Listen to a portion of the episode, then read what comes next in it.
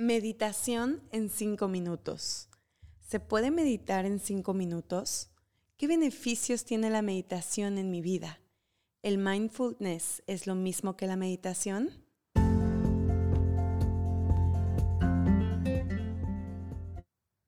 Hola, hola, bienvenidos a un episodio más de Haz que Suceda podcast. El día de hoy estamos muy contentos porque tenemos a un especialista ya de casa, al psicólogo Brandon García, especialista en terapia transpersonal, acompañándonos en este tema de la meditación que creo que va muy en secuencia con todos los temas que hemos venido tocando. Erix, ¿cómo están?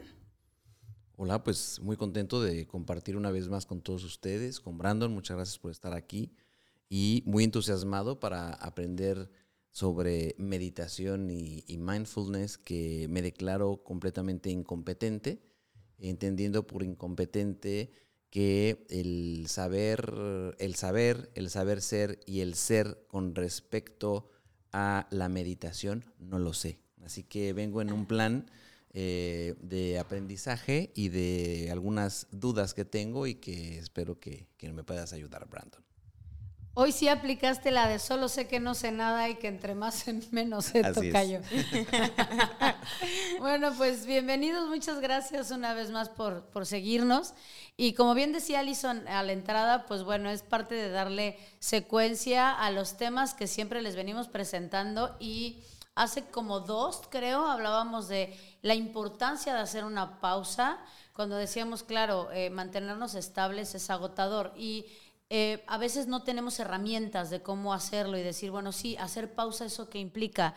Y creo que justamente como buenos occidentales nos regalaron esta herramienta, eh, que es el mindfulness o atención plena. Y muchas gracias, Brandon, por estar acá, porque creo que pocas veces tenemos la posibilidad de tener un experto en el tema que nos ayude a conceptualizar, a entender, a poner en práctica de maneras sencillas el cómo, si yo no tengo ni idea, arrancar, porque suena a veces imposible, complejo, dificilísimo decir cómo, cómo hago para poder guardar silencio en mi cabeza si justo lo que más hacemos todo el tiempo es pensar y creo incluso, es mi creencia, le hemos dado eh, una importancia desmedida a lo que hay en nuestra cabeza, a nuestro pensamiento, a nuestras ideas, y pareciera que eso es lo más importante en el ser humano, que entonces cuando te dicen, a ver, haz una pausa, deja de pensar, es como de, ¿cómo? ¿Eso cómo se hace? Así es que muchas gracias, bienvenido,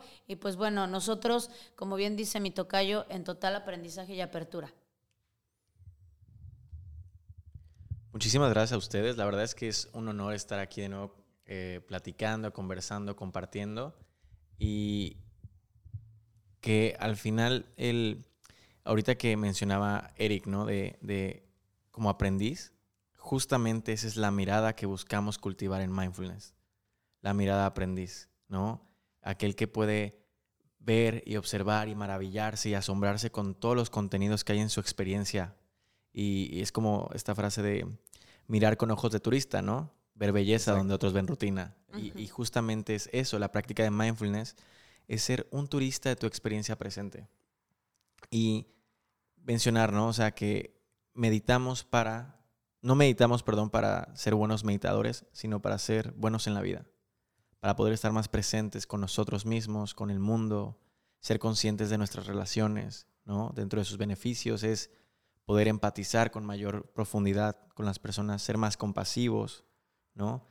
Tener una mayor calidad en las relaciones interpersonales, etcétera, ¿no? Entonces, es, es importante diferenciar que mindfulness y meditación son diferentes, van de la mano, pero son diferentes. La meditación es la práctica que te permite alcanzar diferentes estados, entre ellos el estado mindfulness, que es atención plena, que como lo define John Kabat-Zinn, que es el que lo trajo a Occidente, que le dio nombre este, occidental, eh, la definición es poder llevar la mente a la atención al momento presente con apertura y sin juicios, ¿no? Y platicábamos fuera de micrófono como la importancia de el sin juicios, ¿no? El no, el no establecer valores o categorías a la experiencia, Entonces, Entonces podríamos decir que la meditación es el medio y el fin, por así decirlo, eh, sería llegar a, la meditación, ¿cómo se llama? Al momento presente, al mindfulness. A mí, a eh, tú lo que decías que el mindfulness es la, la experiencia presente sin juicios, Brandon. Yo- algo que parece sencillo, ¿no? Por definición, cuando ya te pones a pensar, yo quiero preguntarte, o sea, ¿a qué te refieres en la parte de sin juicios? O sea, ¿qué significa sin juicios? Sin juicios, un juicio siempre va a ser tu opinión sobre algo, ¿no? Tu, tu criterio, lo que has ido aprendiendo durante tu biografía. Y hablando de sin juicios, quiere decir que vamos a describir, en la práctica de meditación mindfulness, vamos a describir o reconocer las sensaciones, los pensamientos, cualquier contenido mental o físico que esté atravesando nuestra experiencia. ¿Podrías darnos un ejemplo para poderlo entender mejor? Claro, eh, imagínate que estás sentado en tu flor de loto y de repente, típico que se te entume una pierna, ¿no? Y sientes un cosquilleo. La descripción sería, siento un entumecimiento, siento un cosquilleo, siento calor, siento una presión, siento la temperatura del salón. Y un juicio sería, me duele la pierna, eh, qué incómodo, es horrible, odio esta sensación, me pesa, ¿no? Y eso te va a llevar a asociarlo con otras experiencias pasadas. Entonces, en ese momento ya entraste, una, te saliste del momento presente, hablando integradamente, porque tu mente ya empezó a divagar en el pasado. En todas esas veces que sentiste este entumecimiento en tu clase de yoga, o cuando estabas en el salón de clases sin poner atención, o en el trabajo. Entonces, el no juicio es simplemente reconocer lo que está y si quieres y si te hace más sencillo, nombrarlo. Una pregunta. Ujú. Cuando, cuando el, el mindfulness lo puedes aplicar en todo momento o tiene que ser en un momento específico. O sea, yo de repente llego a una reunión de trabajo en- con personas que yo no conozco y de repente empiezan a hablar, empezamos a debatir. Yo puedo aplicar el mindfulness ahí con base a lo que tú decías de eh, una experiencia presente sin juicios, o sea, porque yo podría decir, ah, ya me vio feo, mira, ya me está no sé qué. Eh, ¿Se puede aplicar el mindfulness en una reunión? En- Explícanos, por favor. Estoy aterrado. No, claro, claro que sí. Al final, la práctica de mindfulness se divide en dos, formal e informal. Formal es lo que tú imaginas, tú visualizas como un meditador, ¿no? Esta persona en flor de loto, eh, meditando con, los- con el mantra, con, el, con las manos, el mudra om, ¿no? Estando como muy presente, levitando quizá, ¿no? Y la práctica informal es, son todas estas actividades del día a día que nos permiten tomar conciencia. De hecho, tú y ustedes en cada programa, cuando están eh, compartiéndonos lo del vino, estás siendo consciente de las notas, de los olores, de las sensaciones que genera esta, el tomar, ¿no? El primer sorbo. Eso podemos llamarlo como una práctica informal de mindfulness. Informal solamente porque no está sentado como, como la práctica formal o el protocolo formal te lo dice. Entonces, tú puedes utilizar cualquier acción. Es decir, uno de los más sencillos que recomiendo a mis, a mis pacientes y a mis alumnos también es cada vez que alguien diga tu nombre, toma una respiración consciente. Pequeñas campanadas de atención que te pueden ayudar a decir, "Uf, aquí estoy. Y que fíjate, algo súper importante de lo que acabas de, de- de mencionar. eh, el- el- el- la primer señal de que estamos vivos al nacer es respirar. Y lo difícil que es, una vez que nos vamos haciendo adultos, ¿no? Bueno, que vamos creciendo, estar conscientes y presentes de nuestra respiración. ¿Cuántas veces durante el día, de repente, hasta jalamos aire de, ah, cabrón, hace cuánto que no estaba respirando, ¿no? Y entonces, claro, el estar presente en ti y, e incluso como eh, la cabeza siempre está generando ideas y hay información y genera un montón de interferencia, una cosa que yo también les digo es, dite, o sea, di a ti mismo o dite a ti mismo, de estoy aquí y estoy presente, o estoy aquí y estoy respirando, mientras estás en este proceso de atender a la respiración, porque le da alimento al changuito para que no se vaya a otros lugares y te mantiene aquí. Y entonces respiras mientras te estás diciendo, estoy aquí y estoy respirando. Ahora, con el tema de la respiración, que veo que, se menciona mucho, un ignorante del tema que soy yo, quiero, eh, eh, o sea, tal vez ustedes lo, lo entienden bien, pero ¿a qué se refieren con respira adecuadamente? Lo que sucede es que durante el día a día estamos acostumbrados a ir a prisa. Vamos muy rápido, vamos eh, corriendo hacia las juntas, hacia la comida, hacia todo. Y de repente, lo que. La, la capacidad que tenemos para respirar o inhalar aire se ve permeada por nuestra vida.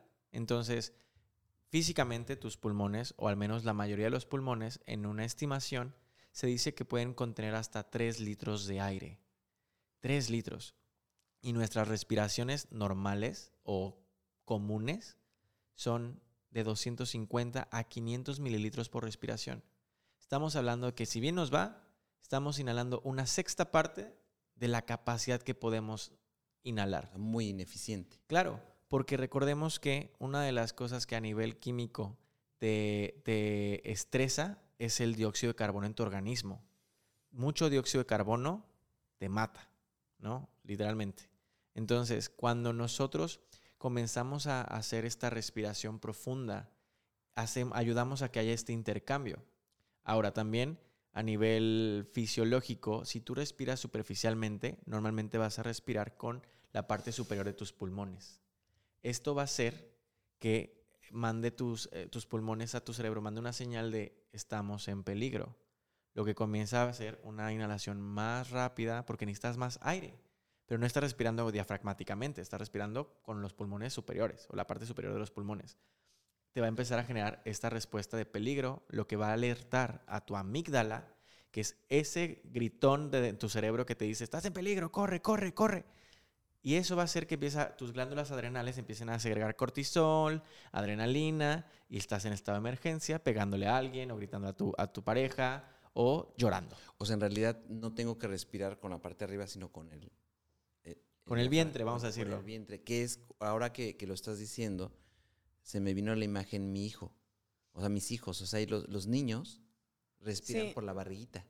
Sí, y se, y se, les nota. una de las cosas que te puede servir, y tú nos podrás, me podrás corregir, es respirar en cuatro y exhalar en cuatro, porque ahí... Llenas y, y, sacas. Oye, Brandon, ¿se puede meditar en cinco minutos? Sí, por supuesto. La meditación, eh, así como pueden haber meditaciones de tres minutos. De hecho, hay una meditación que es muy común, que es la meditación, meditación de tres minutos, porque la meditación quiere decir, una, es una práctica normalmente, es contemplativa, contempla, es consciente, es testigo. Entonces, es inhalar, exhalar y ser consciente de este suave balanceo que hace tu pecho como una ola, ¿no? Que, que va y viene, va y viene. Puedes meditar tres minutos, puedes meditar diez días seguidos, ¿no? Dependiendo de tu, de tu práctica, bien decía Erika hace ratito, que es un músculo, el músculo de la atención y requiere todo el tiempo estar en movimiento.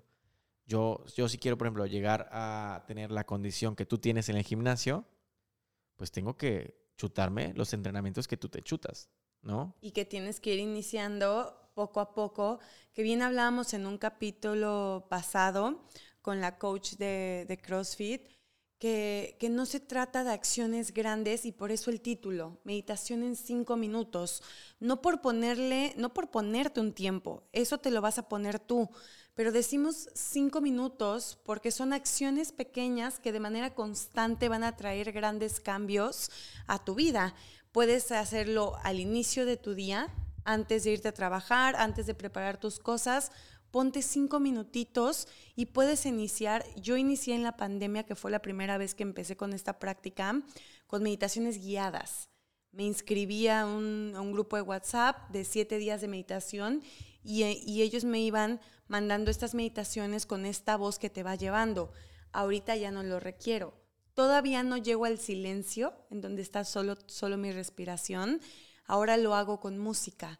Entonces, dependiendo de, hacia dónde me quiero guiar, me pongo de un río, por ejemplo. Entonces, cuando estoy meditando, lo que hago es todos esos pensamientos de ya se te va a hacer tarde el trabajo y que esto esté pendiente, esto que tienes que entregar, lo que hago es llevo mis pensamientos a ese río y empiezo a describir lo que estoy oliendo en ese río, a qué huele a bosque, es tropical o es más húmedo. Entonces, todo eso va haciendo que mi atención se vaya directamente dirigida hacia ahí.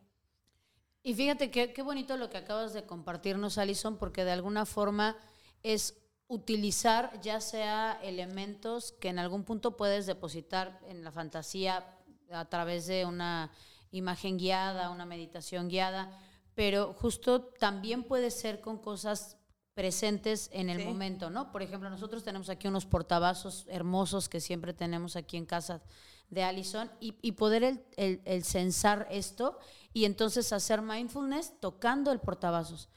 ¿Qué siente tu cuerpo con esta textura? ¿A dónde, eh, eh, de- ¿Hacia dónde te lleva? ¿En qué parte de tu cuerpo está?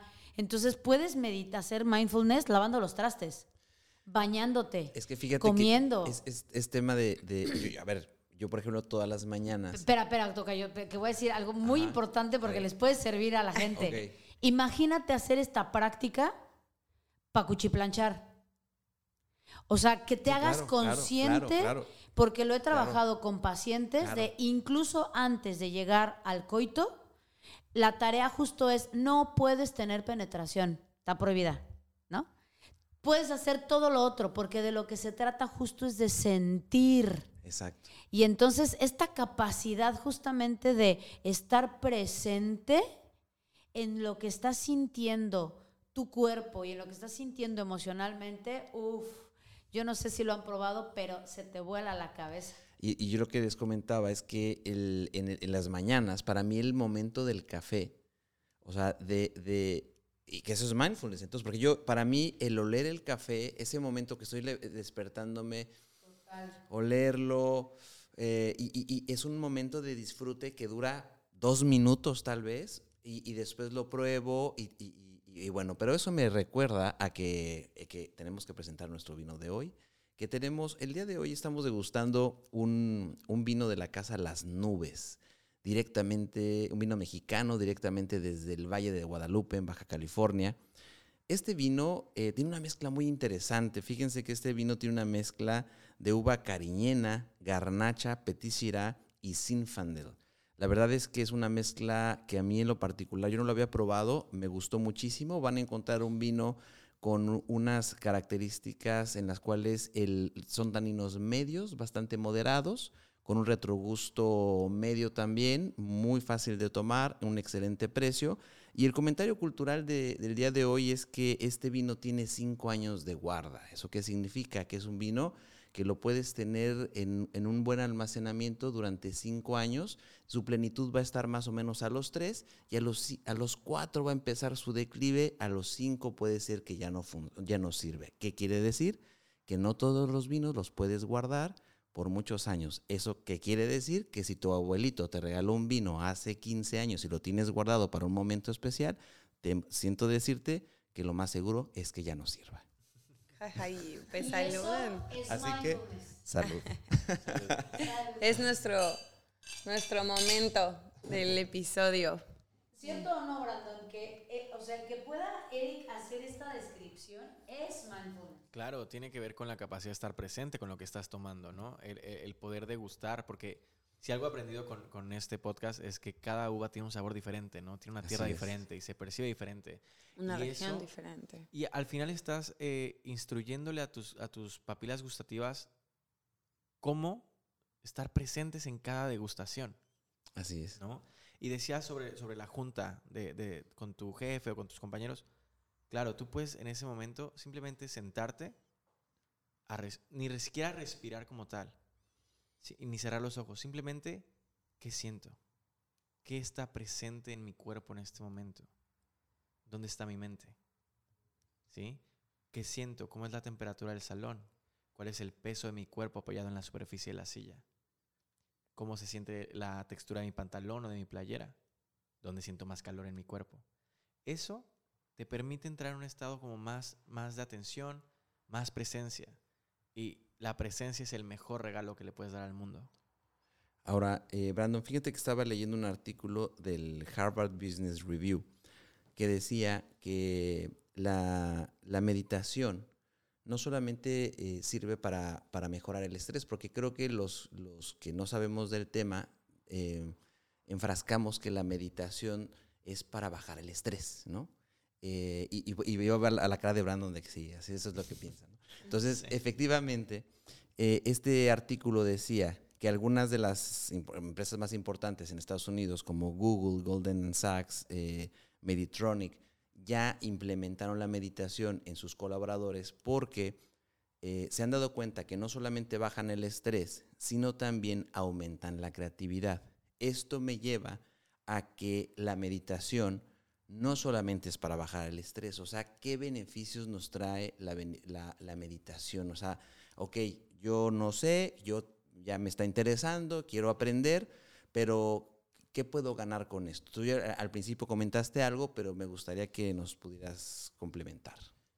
Y, me gustaría como recalcar la importancia de mindfulness, ¿no? O sea, cómo en los últimos 20 años ha agarrado una fuerza, una potencia, ojo, hay luz y sombra en esta potencia que ha agarrado, ¿no? Ha agarrado potencia porque ahorita, por ejemplo, en LinkedIn existe un Mindfulness and Meditation, Mindfulness and Compassion Chief manager. O sea, ya hay un puesto en ah, la mesa directiva bueno, qué bueno. de la persona. Y esto es una historia muy chistosa, pero bueno, en otro momento. pero eh, cuando meditamos, cuando practicamos mindfulness o, algún tipo de meditación, eh, las más estudiadas son mindfulness y la meditación trascendental, que estuvo muy de moda en los 90s, 80s, 80s, 90s. Pero cuando tú meditas, eh, lo que haces es ayudar a que tu cuerpo calloso que es la parte que sostiene ambos hemisferios cerebrales, se engrose. Es decir, haya una mayor neurogénesis, es decir, crecimiento de dendritas por todas partes, lo que genera que haya una mayor conductividad electroquímica entre ambos hemisferios. Entonces, hay mayor creatividad porque en las personas como, como con hemisferio izquierdo preferente, que lo platicamos en neuragilidad hace, hace meses, Escuchen el capítulo, por favor. Sí, es muy, muy interesante. Cuando tenemos una preferencia en el hemisferio izquierdo y meditamos, vamos a tener un mayor desarrollo de creatividad porque estamos generando un mayor puente de comunicación entre ambos hemisferios. Si eres una persona creativa o hemisferio derecho, vas a tener un mayor desarrollo de tu hemisferio izquierdo porque, o vas a tener como más orden, más estructura, más secuencia. Ok, buenísimo. Eso es a nivel neurológico que por supuesto en las empresas, cuando aumenta tu, tu cuando reduces tu nivel de estrés, invariablemente aumentas tu nivel de productividad. Porque entonces lo que te costaba seis horas, lo reduces incluso, y hay estudios que dicen que lo reduces hasta de seis horas a tres horas. Estamos hablando del 50% del tiempo que dedicabas en algo, ahora puedes aumentarlo. El, la sombra en esto, y si lo quiero mencionar, es mindfulness o cualquier tipo de meditación no son prácticas para aumentar la productividad, son prácticas transformativas. Que con eso puedes aumentar tu productividad es diferente, pero sí vale la pena como mantener esa, esa parte como intacta, ¿no? Que es una herramienta de transformación. Claro, y, el, y, el, dark side de las empresas y los grandes corporativos, donde entonces a great place to work, ¿no? Así de cuáles son las empresas para que, que tienen más bienestar y tal, seguro han incluido estas prácticas, pero como bien dices, no solo es que tal vez, tal vez voy a dejarlo al aire, no es que solo tal vez estén procurando el bienestar de sus colaboradores, sino que además también me da beneficios, ¿no? Y entonces me cuesta menos aunque tenga que generar una nómina para un alguien más. Claro. Sí. Al, final, no es que estemos peleados contra las empresas, al contrario, si, si es una práctica que invariablemente va a ayudarte a crear mejor, una mejor cultura, un mejor ambiente, un mejor todo, ¿no? Entonces, solamente que hay que estar muy pendientes, muy, muy conscientes, muy mindfulness, ¿no? O sea, muy mindful de desde dónde estoy haciendo lo que hago. Eso es mindfulness ¿desde dónde quiero practicar mindfulness? ¿Desde aumentar mi productividad? ¿Desde aumentar mi calidad de vida? ¿Voy a volver mindfulness otra meta a alcanzar? ¿O voy a simplemente fluir en el río de, de la vida que se cruza entre el placer y el dolor? ¿no? Y existen diferentes tipos de meditaciones y tú puedes acomodarte en cualquiera. Está mindfulness que es, es, es, muy versátil, es muy sutil, puedes hacerlo lavando los trastes, puedes hacerlo teniendo relaciones sexuales. Y justamente ahorita con esto que decías, me vino a la mente un curso que acabo de tomar, un retiro, sobre cómo, claro, mindfulness te puede aumentar tu vigor sexual y tu, y tu, y tu presencia en el acto sexual. Porque al final, normalmente estamos como pendientes de, ay, ojalá que se sienta bien el otro, lo cuido, lo hago, le, le, quito. Y no, el acto sexual es muy nuestro, es muy íntimo. El juicio. O estás en el toma del juicio y que está pensando, le está gustando, no le está gustando, y yo no sé qué, no sé qué. Correcto. Y existen estas prácticas transorgásmicas incluso que en lugar de tener un orgasmo, lo que haces es, te detienes, meditas un ratito, cinco minutos, y vuelves otra vez a la acción. Y eso no solamente estimula el aumento de conciencia, vamos a llamarla superior de la cabeza, sino que también conectas con tu vitalidad, con tu sexualidad espiritual. Entonces creas una integración tan profunda y tan poderosa. Y eso lo puedes lograr con mindfulness. De hecho, hay investigaciones que dicen que 10 simples respiraciones pueden disminuir hasta 35% del estrés que tienes en el momento. 10. 10 respiraciones profundas bien hechas. Mencionabas una de las técnicas de mindfulness que es la caja, la respiración de caja, que es 4 4 4 4. Lo que haces es que al inhalar sostienes tu respiración 4 segundos o 4 tiempos y después e, exhalas. Bueno, inhalas en 4 tiempos, sostienes 4 tiempos, exhalas 4 tiempos, sostienes el vacío pulmonar 4 tiempos y así vas aumentando, vas aumentando. De hecho, yo lo recomiendo mucho a mis pacientes que han tenido COVID para ayudarles a ejercitar nuevamente sus pulmones, etc. Entonces, mindfulness, mientras tengas tu respiración, puedes poder estar presente, puedes estar presente en cualquier momento.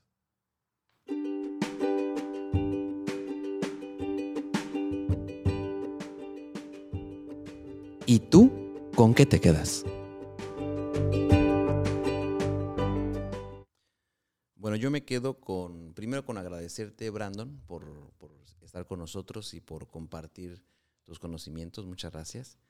Y me quedo con experiencia presente sin juicios.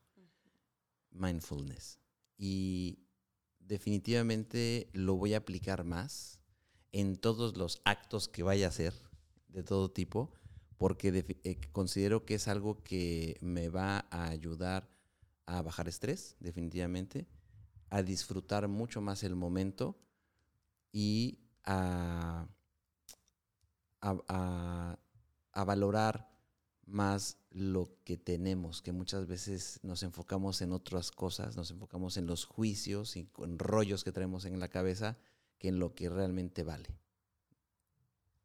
Yo me quedo con la importancia de respirar de recordarme que estoy aquí y ahora, presente, presente conmigo, presente en mi contexto, presente en mi cuerpo, habitando mi cuerpo, y lo rico que es poder sentirme, estando presente, porque no siempre puedo, no siempre estoy, no siempre lo logro.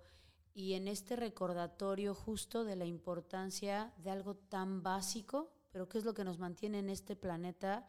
Que es respirar.